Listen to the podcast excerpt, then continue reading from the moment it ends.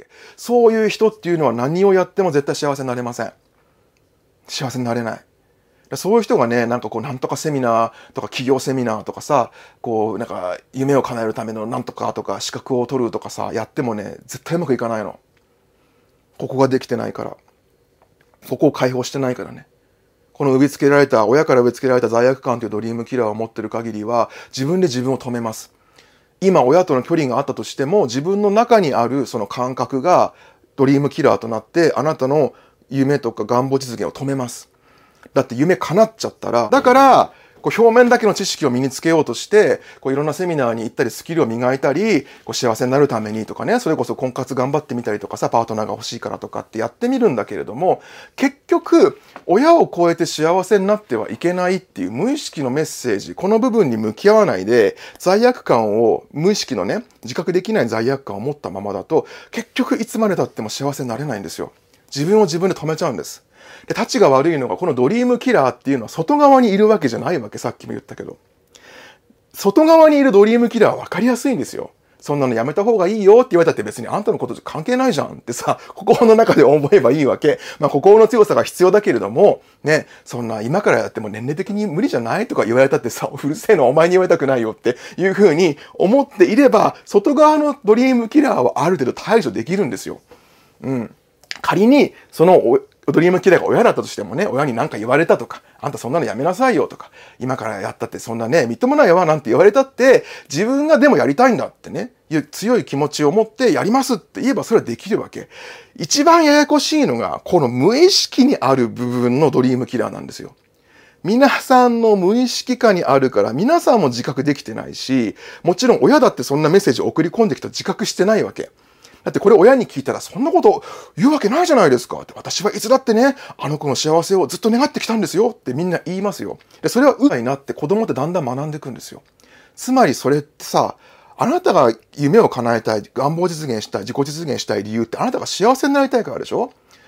毎日楽しく、幸せに、ハッピーに、気持ちよく、笑顔で過ごしたいんだよね。ところが、子供の頃から私が笑顔でいたり幸せでいたり嬉しそうにしたり楽しそうにしていたりすると、つまり私が人生を楽しんでいると、お父さんとお母さんって私に対して冷たい、つまり愛してもらえない、私は受け入れてもらえないっていうふうに思っちゃうと、自分が幸せになって楽しく過ごすイコール、親から受け入れてもらえない存在だっていう図式ができちゃうわけ。認知の歪みなんですよ。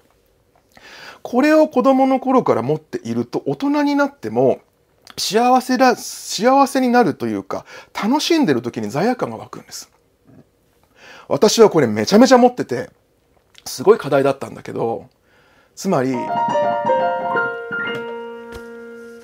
皆さんこんにちは。心理栄養音楽療法のハモショこと橋本翔太です。今日お話ししたいことはですね、皆さんの夢が叶わない、自己実現できない、今一歩のとこでうまくいかないっていうのは、ひょっとしたらあなたが親のために自分の夢を自分でぶち壊しに行ってるかもしれませんよっていうお話をします。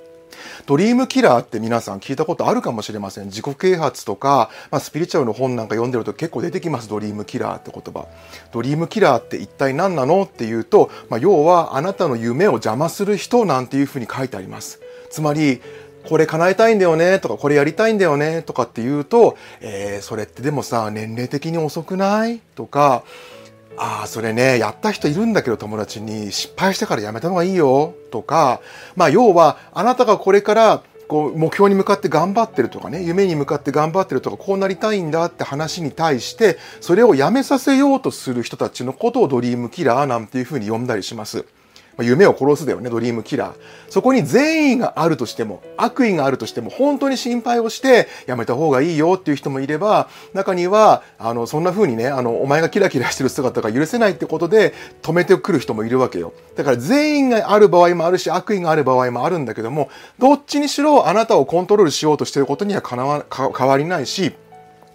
あなたが叶えたいことに対して何かこういろいろ言ってきてあなたを止めてしまう人をドリームキラーっていうふうに言うんですね。だからよくそういう自己啓発とかビジネスとかスピリチュアルの本なんか読んでるとドリームキラーに気をつけましょうとかね、ドリームキラーの対処法みたいなこと書いてあるんだけども、そういう分かりやすいドリームキラーって分かりやすいから対処しやすいんですよ。で今日私がお話ししたいのはそういう分かりやすいドリームキラーじゃないの。だからドリームキラーで親って検索する人もいて、だから要は親があなたの夢に対して否定的であるとか、まあ親がそれを認めてくれないとかね、そういうドリームキラーは分かりやすいんですよ。だって明らかに批判してきてるんだもん。そんなのやめなさいとか、そんなのやってもうまくいかないからとかっていう風にあなたに言ってるってことは、もう明らかに批判してるわけだから分かりやすいじゃないですか。心理的に問題になるのは、無意識レベルに刷り込まれたメッセージなんですよ。無意識のレベルであなたのところに特に子供の頃から送り込まれたメッセージというものが親から送り込まれたメッセージがあなたの夢を止めてしまうあなたが夢を叶えたり自己実現しようとしたりするときに止めてしまうドリームキラーそのものになっていてで怖いのがこれに気づかない人が多いの。だからよくネットとかブログとかに書いてあるドリームキラーの説明っていうのはわかるわけよ。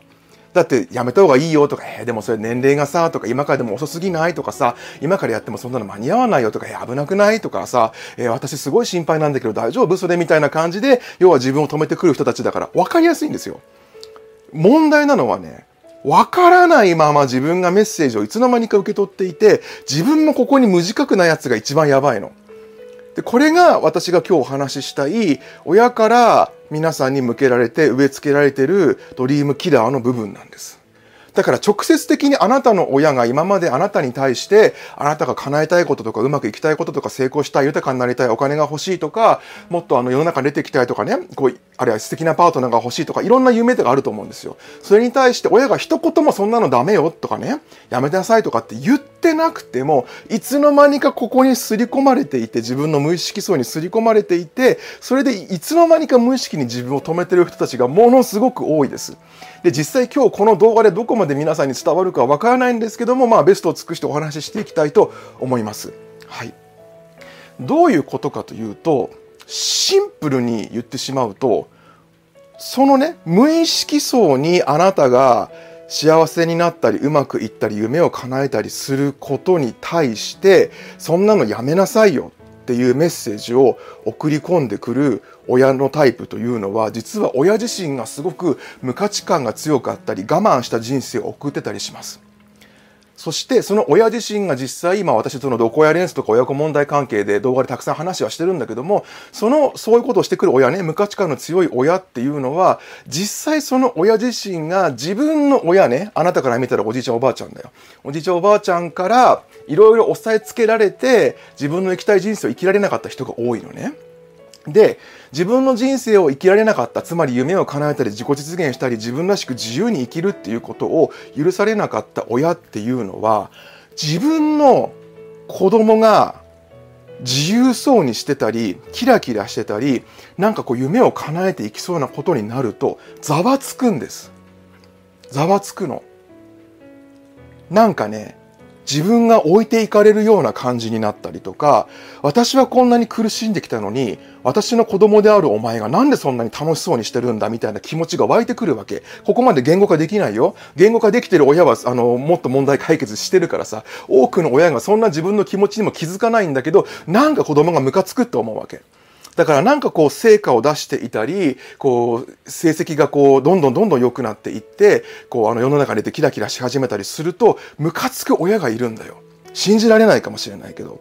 でも、いるんです。え？でも一般的に親って成績いい方が嬉しいし、世の中に出てくれた方が嬉しいじゃないですかって言うじゃないですか。それも当たってます。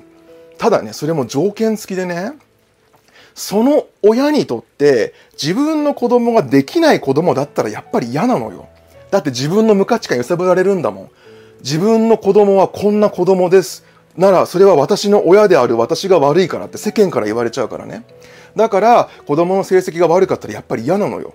でもそれは子供のために嫌っていうよりも自分のために嫌って思ってる親が多いです。つまり子供が心配っていうよりもそういう子供を見てると自分の無価値観が揺さぶられるのそして私は親としてダメなんじゃないかとか世間様に申し訳ないとか世間にめなんかこう顔向けできないとかなんかそういう気持ちを持ち出してもっと言うとなんか自分のお父さんお母さんに対してお前何やってるんだって言われるかもしれないみたいな気持ちも中に含まれたりするんだけどもそういう親側の心理的な葛藤が原因で子供の成績が悪いのが嫌って親が多いんですよ。つまりだからいい親でいたいわけ。あ、なんとかくんのまま、なんとかくんすごい成績いいんですね。すもう素晴らしいですねって言われてホクホクしたいタイプ。で逆にその自分の息子の成績娘の成績が悪かったりすると自分まで否定されてるような気持ちになるわけだから金切り声上げて「あんた勉強しなさい!」みたいになっちゃうのねだからじゃあとにかくさ成績がいいとかね世の中に出てきて幸せになって成功してほしいなんてみんな親が願ってるでしょって思うかもしれないんだけどある一定のラインから先に行かないでくれって思ってる親が多いの。ここ大事ですよ。本当に大事。これよりも下に行かないでくれっていう親はたくさんいるし、皆さんもわかるわけ。成績悪くなってほしくないとか、いっぱい勉強しなさいとか、ね、いい学校に行きなさいとか、就職ちゃんとしなさいとかさ、これよりも下に行かないでねっていうメッセージをたくさん受け取ってきるよね、皆さんも。そこはわかるの。ところが、あれほど成績良くしなさい。だってあなたの人生のためでしょね。あなたが幸せになってほしいからお母さんこう言ってるのよって。お父さんね、お前のことが心配だから、お前に幸せになってほしいから、だからこんなに言うんだよって言ってるんだけども、実は、じゃあ分かったって言って子供がね、子供がここのそ、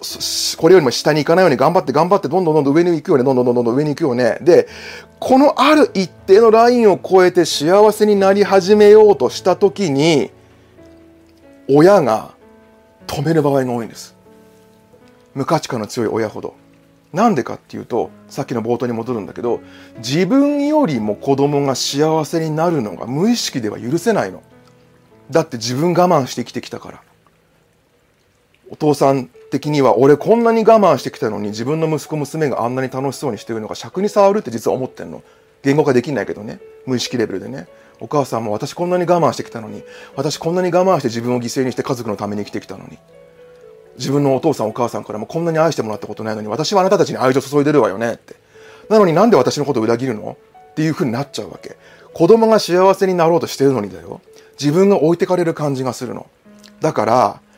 世間様に顔向けができない程度に、あ、じゃ顔向けができる程度に、あの、しっかりしてくれよ。勉強してくれよ。良くなってくれよ。と。けれども、私の無価値観、私の我慢してきた気持ちを揺さぶるようなほど成功したり幸せになったり自分の人生を生きてくれるなっていう親が結構多いんですよ。あからさまになってくると、それこそ、なんか例えば母親なんかが自分の娘がね、こう素敵なパートナーなんか見つけると、なんかその旦那さんがイケメンで、こう、すごく優しくてね、あの素敵な旦那さんだったりするとね、その状況が許せないみたいなお母さんが出てくるわけ。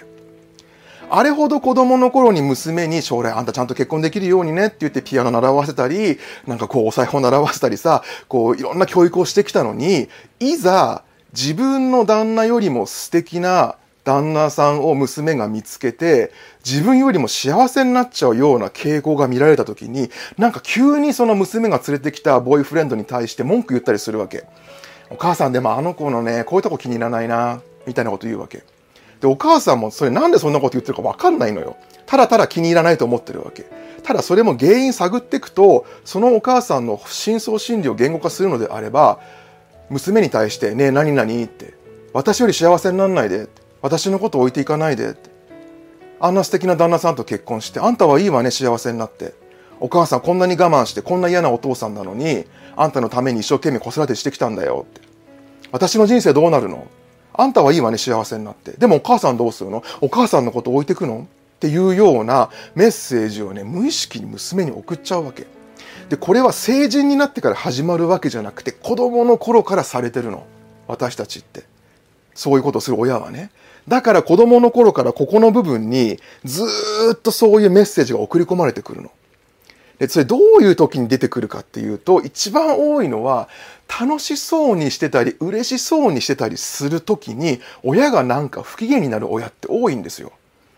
なんか楽しくわーいとか、ねお母さんこれ見てみてとかってこう、機嫌よくお母さんと接してる時に、なんかお母さんがそういう時に限ってなんかこう、こういう、こう、冷たい目で見たとか、あ、いいわね、とかいう感じで、こう、楽しそうにしてるとなんかお母さんお父さんが冷たい。嬉しそうにしてると幸せそうにしてるとなんかお父さんお母さんっていつも冷たいなって子供ってだんだん学んでいくんですよ。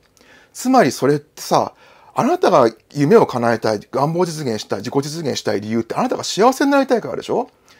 毎日楽しく、幸せに、ハッピーに、気持ちよく、笑顔で過ごしたいんだよね。ところが子供の頃から私が笑顔でいたり幸せでいたり嬉しそうにしたり楽しそうにしていたりするとつまり私が人生を楽しんでいるとお父さんとお母さんって私に対して冷たいつまり愛してもらえない私は受け入れてもらえないっていうふうに思っちゃうと自分が幸せになって楽しく過ごすイコール親から受け入れてもらえない存在だっていう図式ができちゃうわけ認知の歪みなんですよ。これを子供の頃から持っていると大人になっても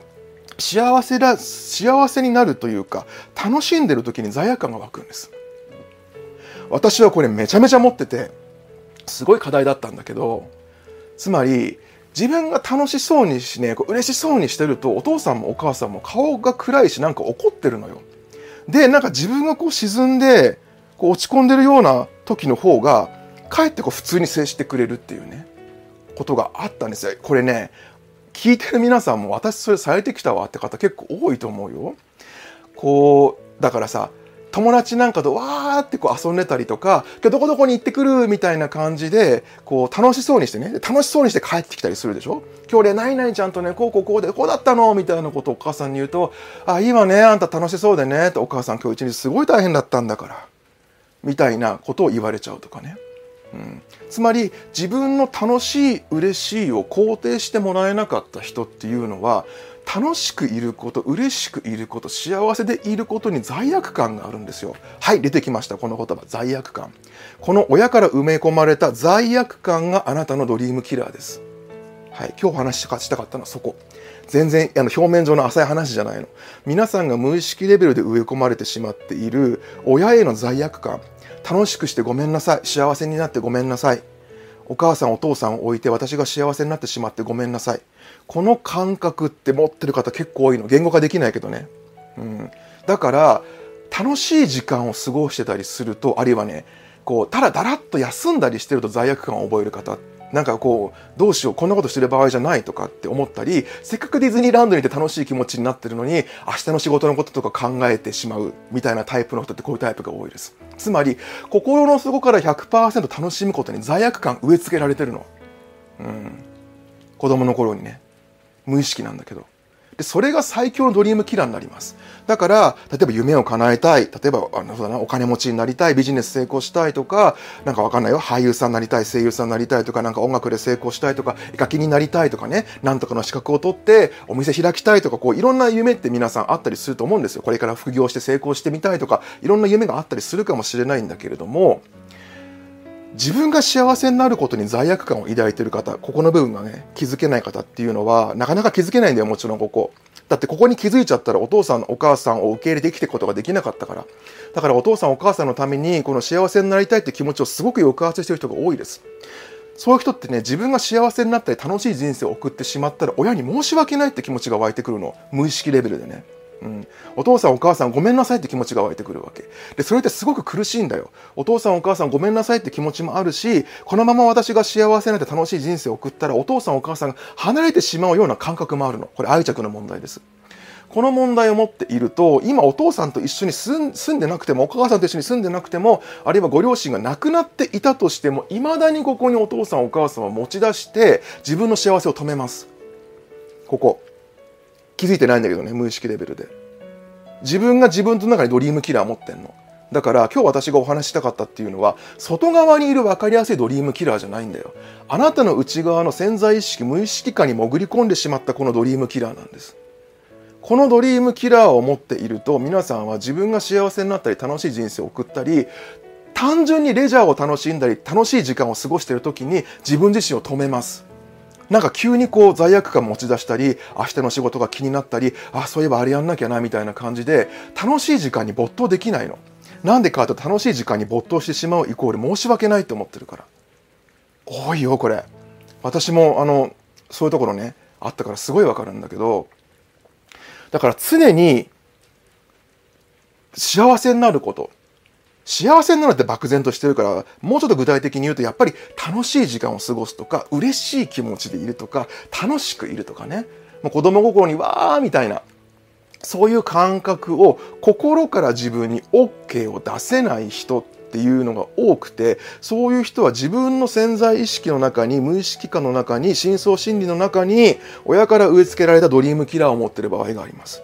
この親から植え付けられたドリームキラーっていうのが、まあ罪悪感が多いかな。罪悪感だけではないけど、申し訳ない。ごめんなさいって気持ちね。うん、でお父さんお母さんを置いて自分だけ幸せになるわけにはいかないみたいな気持ちもあるわけそういう人っていうのは何をやっても絶対幸せになれません幸せになれないそういう人がねなんかこうなんとかセミナーとか企業セミナーとかさこうなんか夢を叶えるためのなんとかとか資格を取るとかさやってもね絶対うまくいかないのここができてないからここを解放してないからねこの植え付けられた、親から植え付けられた罪悪感というドリームキラーを持ってる限りは、自分で自分を止めます。今、親との距離があったとしても、自分の中にあるその感覚がドリームキラーとなって、あなたの夢とか願望実現を止めます。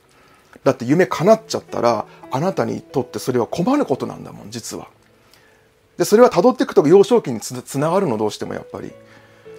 自分が楽しくなったり、嬉しくなったり、ね、幸せになってしまうイコールお父さんとお母さんに嫌われるみたいな感覚が残ってるわけ。これ聞きながらざわざわしてる人結構いると思います、うん、自分が嬉しそうにしたり楽しそうにしたり幸せそうにしてるとなんとなく人が離れていくような恐怖持ってる方って多いんだよ。だからこう嬉しかったこととか楽しかったことを無邪気に話せない人って結構いると思うんです。で、そういう人っていうのが逆に幸せそうに今日ね、こんなことがあったんだよ、みたいなことを人から聞いたり友達から聞くとね、なんかイラッとしたり嫉妬するわけ。この前ね、友達とね、あの、何々とね、一緒にね、あの、箱根にね、温泉に行ってきてね、すごい良かったんだよね、っていう話を友達から聞いたとするよね。そういう話を聞くと、え、なんでなんで私のこと誘ってくれないの？みたいな気持ちも湧いてくるし、えー、いいわね、私あの時仕事だったんだけどね、みたいな風に、これ、ね、素直に喜べないんですよ、相手の幸せを。なんでかというと、自分が幸せになってはいけないってめちゃめちゃ我慢してるから、ここで。抑圧してるから。で、これが連鎖するわけ。友達に対してならいいよ。でもこうやって親からの罪悪感を植え付けられて、ね、自分が幸せになってはいけない、楽しんではいけない、嬉しくなってはいけないって気持ちを持ってる人が子供を持つと、それを子供にやるわけ。だから連鎖してるの。全く自分がされて嫌だったことを子供にしちゃうわけ。だからこういうお母さんお父さんっていうのはここにね、罪悪感を持ち出して自分の幸せとか嬉しいこととか楽しいこととかそういうことを止めてしまうお父さんお母さんっていうのは子供に対しても子供がねえねえお母さんなんとかなんだよとかっていう時に対してなんかイラッとするわけ。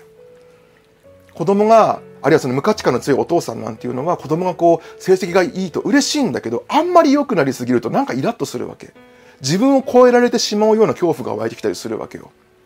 だから世間様に顔向けできる程度にはちゃんとしてくれよ。ね。俺たちが恥をかかない程度に幸せになってくれるのはいいよ。けれども、私たちを超えて幸せにならないでね。あんたがこれ以上幸せになって楽しそうに嬉しそうに生きてたら、私の無価値観、私が我慢してきた人生が揺さぶられるの。だからやめてちょうだいっていうお父さんお母さんって多いです。すごく。うん。だからね、図に書くと今目の前に画用紙があるんだけどさちょっとうまく書けないかなピアノがあるからねうーんとね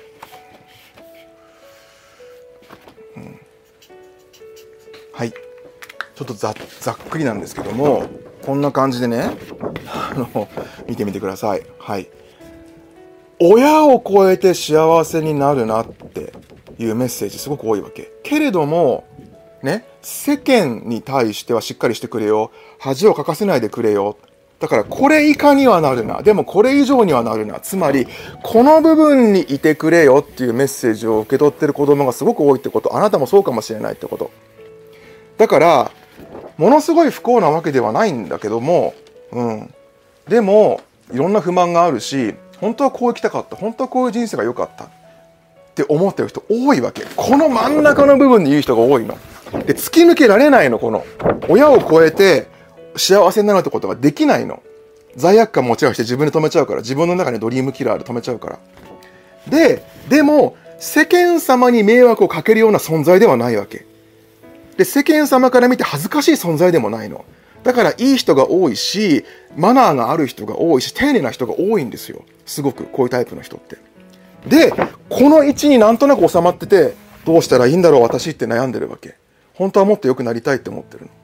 だから、こう表面だけの知識を身につけようとしてこういろんなセミナーに行ったりスキルを磨いたりこう幸せになるためにとかねそれこそ婚活頑張ってみたりとかさパートナーが欲しいからとかってやってみるんだけれども結局親を超えて幸せになってはいけないっていう無意識のメッセージこの部分に向き合わないで罪悪感を無意識のね自覚できない罪悪感を持ったままだと結局いつまでたっても幸せになれないんですよ。自分を自分で止めちゃうんです。で、たちが悪いのが、このドリームキラーっていうのは外側にいるわけじゃないわけ、さっきも言ったけど。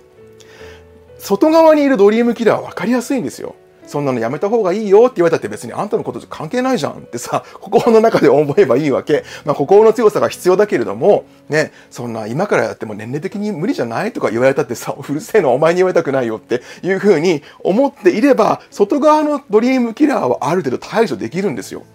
うん。仮に、そのドリームキラーが親だったとしてもね、親に何か言われたとか、あんたそんなのやめなさいよとか、今からやったってそんなね、みっともないわなんて言われたって、自分がでもやりたいんだってね、いう強い気持ちを持ってやりますって言えばそれはできるわけ。一番ややこしいのが、この無意識にある部分のドリームキラーなんですよ。皆さんの無意識下にあるから皆さんも自覚できてないし、もちろん親だってそんなメッセージを送り込んできた自覚してないわけ。だってこれ親に聞いたらそんなこと言うわけないじゃないですかって。私はいつだってね、あの子の幸せをずっと願ってきたんですよってみんな言いますよ。で、それは嘘じゃないの。嘘じゃないの。だから立ちが悪いの。本人も自覚してないから、親御さんが自覚してないから。みんな親は子供の幸せ願ってるっていうふうに思いがちだしね、世間も含めてね。でもちろん子供の不幸を願う親はいないんですよ。さっきも言ったけれども、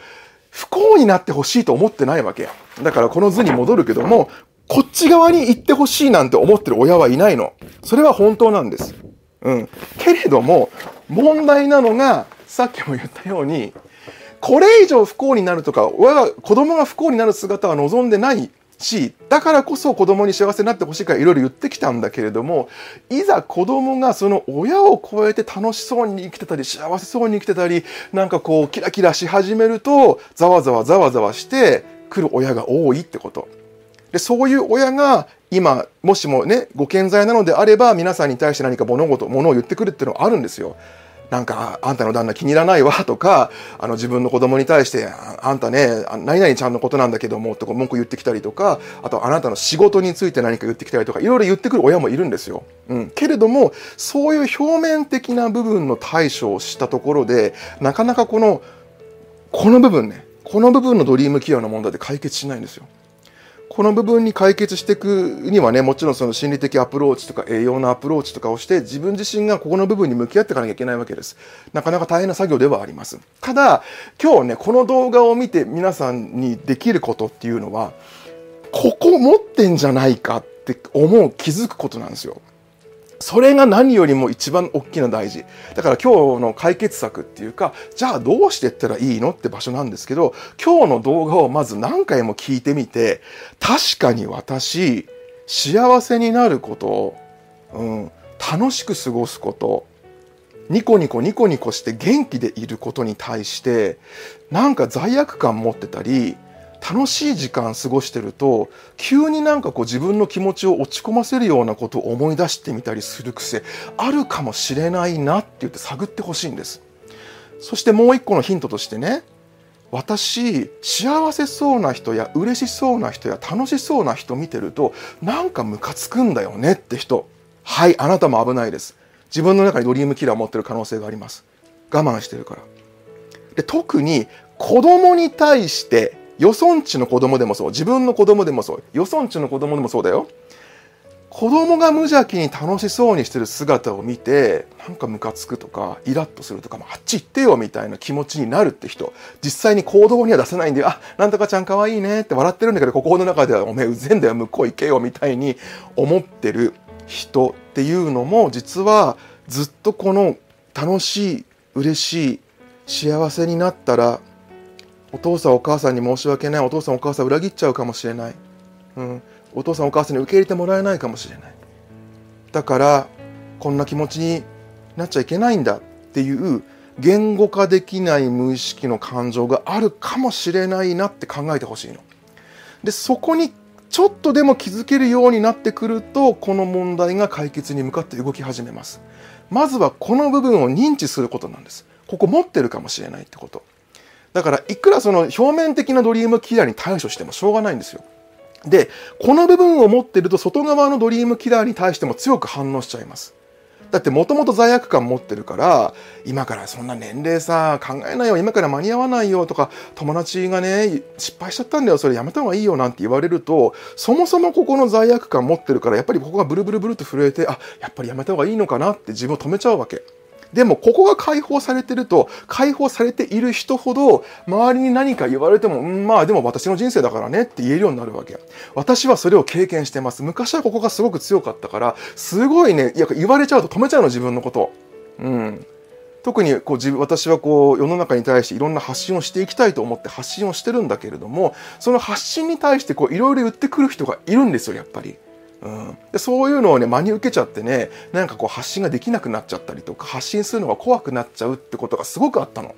まあ、だからそれは外側がドリームキラーだったのかもしれないけど何よりも自分が持っているドリームキラーによって自分を止めちゃってたってことなんです。外側に刺激されて自分の内側にあるドリームキラーが発動して自分を止めちゃったってことなの。今この部分私もだいぶ解放されてきてるので何か言われたとしてもあありがとう。でも私の人生だからね。それじゃあみたいな感じであのスルーできるんですよ。うん、でそれよりも結構今私は冷静に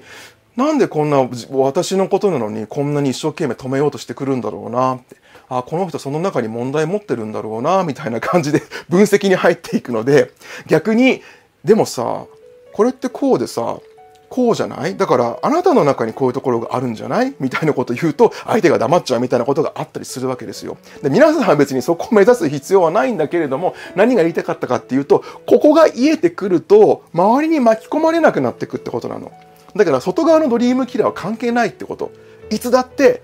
自分なんです。うん。自分の内側に向かっていく自分と向き合うっていうことが皆さんのいろんな問題を解決するヒントになっていきます。今日はね、まあ、ドリームキラーというテーマでね、ちょっとお話をしてみました。ね、皆さんが思っているよりも幸せになること、嬉しい時間を過ごすこと、楽しい時間を過ごすこと、ニコニコって笑顔でいること、笑ってること、ね、そういう楽しい時間、楽しい自分、嬉しい自分でいることを自分で無意識に止めてしまう人がすごく多いです。ね、今日はその動画、この動画を通してね、そこに気づきがね、ちょっとでもあればいいなと思ってます。で、それを持ってる人っていうのは、自分の夢や願望実現に対して自分を止めてしまう傾向にあるのでね、ちょっとずつ自分と向き合っていきましょうってこと。心理のことや栄養のことや、まあこういう動画を見て、自分の中にアクセスするってことね。自分の内側を感じるっていう練習をしていくと、だんだんこの問題が解決してくると思います。ね。まああの、深い話はねまた他の動画を通したりねあのあるいはいろんな概要欄の方にも私も自分の自己紹介とか含め書いてますので、まあ、そういうのも見てみてくださいね。はい、じゃあ動画がいいなと思ってくださったら、えー、いいね、ね、高評価ボタンと、それからチャンネル登録ね、お待ちしております。あとぜひね、動画、友達にもね、ご紹介していただけたら嬉しいです。はい。あとはね、さっきも言いましたけど、私の動画はぜひ何度も見てみてください。1回2回じゃねこう心がね拒否するんですよ。大事な言葉を無意識が。で何回か見るうちにそれこそ1週間間を空けてもう1回見てみたらとかね2日後にもう1回見てみたら全然聞こえなかった言葉が入ってきたみたいなことってあるんです。そういうことコメント欄にもたくさんご報告いただいてますのでね。あのぜひ何回も見てほしいなっていうこととあと私の動画はねあの全部のテーマがつながってます。だから自分に関係なさそうな動画もぜひ見てみてください。あの大きな気づきにつながると思います。えー、本日は以上となります。足元翔太でした。